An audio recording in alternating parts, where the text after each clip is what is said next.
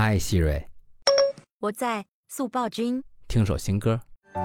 日が差す方へ進む時連れて歩く影振り返るたびにそれに気づいていたけど行く手を照らし背を強く押す光にさえ不安怖さ寂しさを感じていたんだ今天的这首新歌 是来自安琪·卡莲的《Kimi to Boku no Ta》，你和我的歌。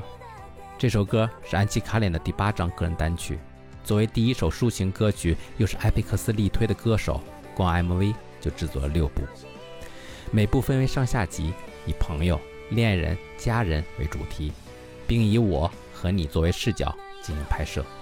歌曲传达了这样的想法：正因为抱有希望，才会越发不安，不能逃避挫折，唯有不断的前进。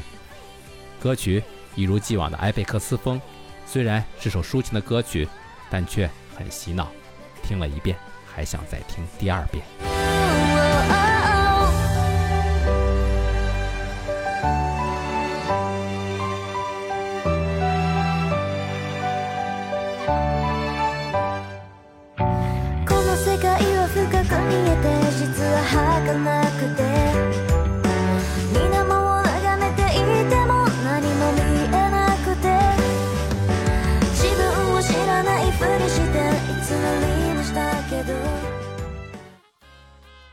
今天是我跟希瑞的第一百三十七天音频记录，希瑞在吗？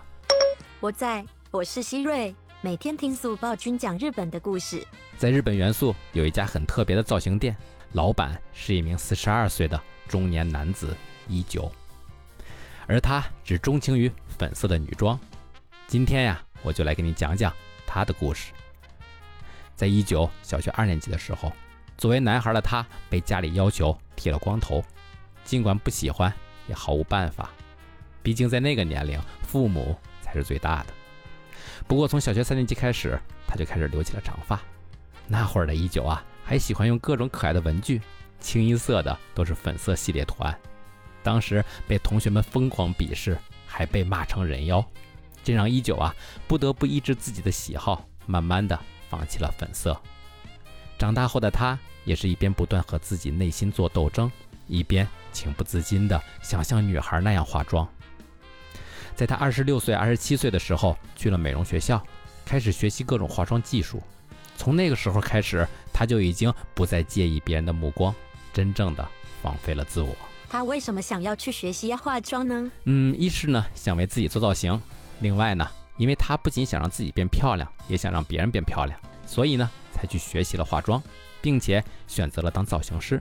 二零一五年，他开了属于自己的造型店，加上他自己呢，一共有五名员工。当然了，店内装潢也是他喜欢的粉色公主风。因为他的风格定位问题，所以店里呢经常会有 LGBT 群体光顾。一九说：“我喜欢粉色的衣服，没什么特别的理由，就是喜欢而已。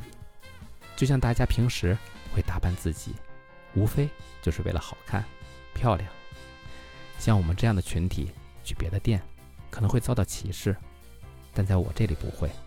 大家可以毫无顾忌来这里做造型、聊天、交朋友，和男女无关。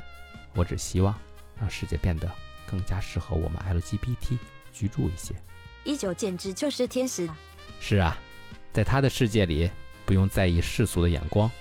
想要做到这点真的很难，所以啊。能活成自己想要的样子真好。这里啊，给你简单的说一下，什么是 LGBT 这个词呢？就是性少数群体的意思，特指性倾向、性别认同、性身份以及性行为等方面与社会上大多数人不同的群体。像同性恋、双性恋、无性恋、跨性恋、兼性人都属于 LGBT 群体。日本法务省在两千一四年以性取向和性自认为主题制作的人权启发宣传片中，就有代表发言说，被称为性少数人群的人大概只有百分之三到百分之五左右。虽然最近几年 LGBT 群体被日本社会逐渐接受，可是遇到的困难还是很多的。最主要是很难融入社会吧？是的，特别凸显的呢，就是在教育、工作、医疗等方面了。在教育方面，他们在学校常常会被说。明明是个男生还穿女装，恶心、基佬、女同性恋等污蔑性的话，让孩子自尊心受到了深深的伤害。关于性取向，连老师都会说奇怪，还有的会说我们学校没有这样的人。老师和学校都直接的忽略了这类群体的存在。就业方面呢，如果在面试的时候说自己是同性恋或者是 LGBT 其中的一员，就会被立刻取消资格。同样的，如果在公司里承认自己的倾向，升职加薪就别想了。医疗方面，LGBT 群体通常只能隐瞒自己的性向，不然可能会一直卡在挂号这个步骤上。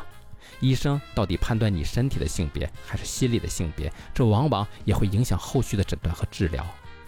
在公共服务社会保障方面，在日本很多老年设施都是男女分开使用的。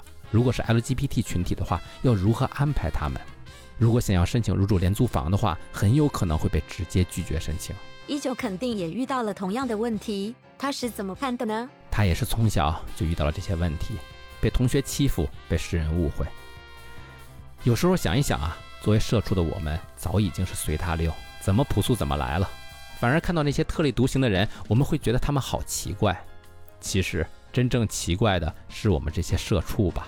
反而像一九这样的人才是正常的吧。他们摆脱了身上的枷锁，活出了他们想要去追寻的自由。时代在改变，但对 LGBT 群体的认同还需要很长的时间。社会也好，媒体也罢，是不是可以多宣传一些 LGBT 相关的知识呢？减少世人对他们的误解。地球是所有人的地球，虽然是少数群体，但他们也是地球的一份子，所以他们也有权利去争取自己的利益，去得到应有的认同。抛开这一切，能够洒脱的过上真实的人生，谁不羡慕呢？但是又有多少人可以做得到呢？希望我们所有的人都能活出真性情来。好了，今天就聊到这儿了，明天见。好的，拜了拜。拜了拜。